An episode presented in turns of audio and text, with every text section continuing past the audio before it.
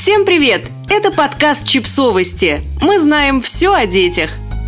Рубрика «Личные истории». Мой ребенок идет в детский сад. Советы психолога. Автор текста, психолог и мама Лёля Тарасевич рассказала о том, как подготовиться самим и подготовить ребенка к детскому саду. Начинать адаптацию лучше заранее, чтобы успеть последовать всем полезным советам психолога, свыкнуться с мыслью о том, что ребенок растет, и настроить его на то, что детский сад – это новый и пугающий, но очень хороший этап в его жизни. И так как большинство детей пойдет в садик в сентябре, то именно сейчас вы уже можете начинать готовиться.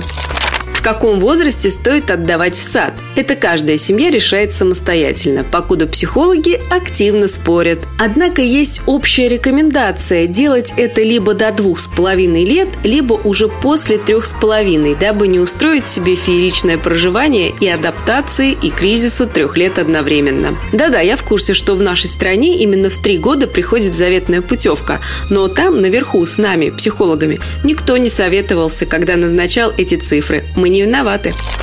Что еще стоит учесть? Любые параллельные стрессы. Это значит, мы должны постараться развести во времени такие события, как поход в детский сад и переезд, развод, рождение брата или сестры и так далее. Но если есть жизненная необходимость, если маме нужно кровь из носа выйти на работу, если мама уже выгорела и не может справляться с ребенком без ущерба для него и для себя, то всеми вышеперечисленными советами смело можно пренебречь. Просто помним, что сейчас нашему малышу сложнее, чем могло быть, и компенсируем эту удвоенную нагрузку.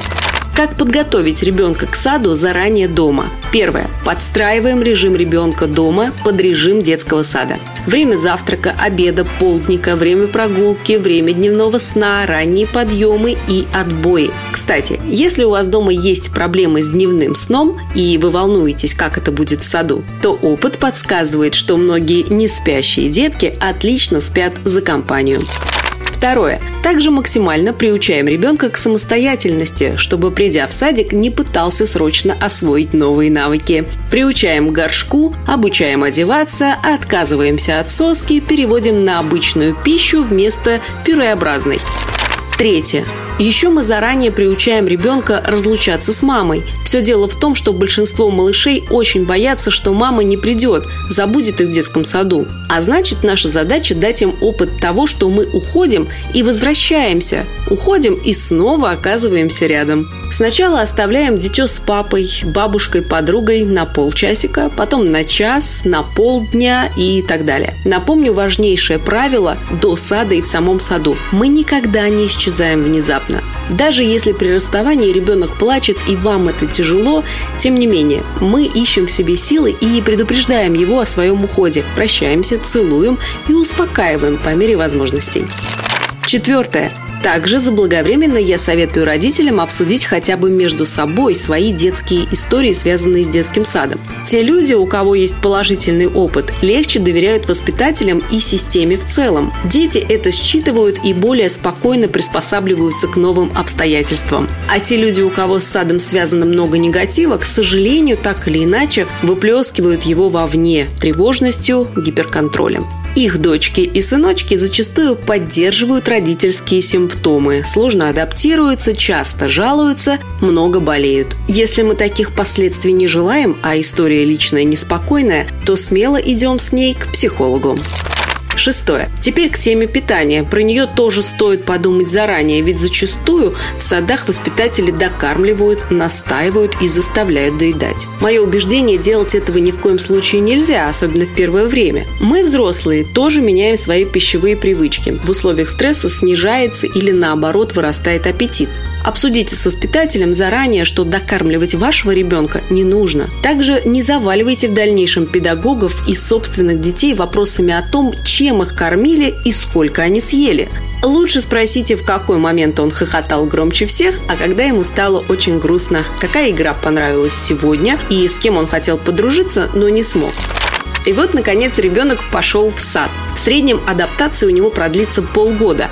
И даже если ваш сын или ваша дочь не устраивают ежедневных истерик по утрам, это не значит, что у них нет адаптации. Просто они здорово с ней справляются. Мы же со своей стороны в эти 6 месяцев даем детям максимальную стабильность и предсказуемость.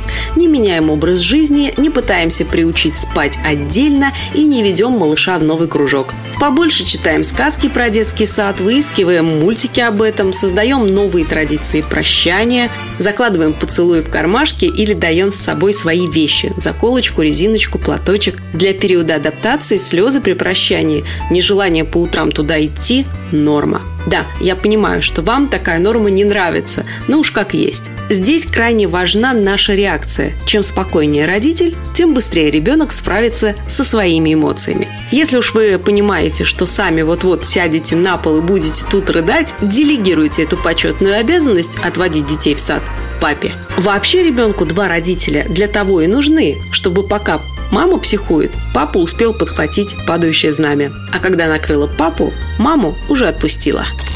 Подписывайтесь на подкаст, ставьте лайки и оставляйте комментарии. Ссылки на источники в описании к подкасту. До встречи!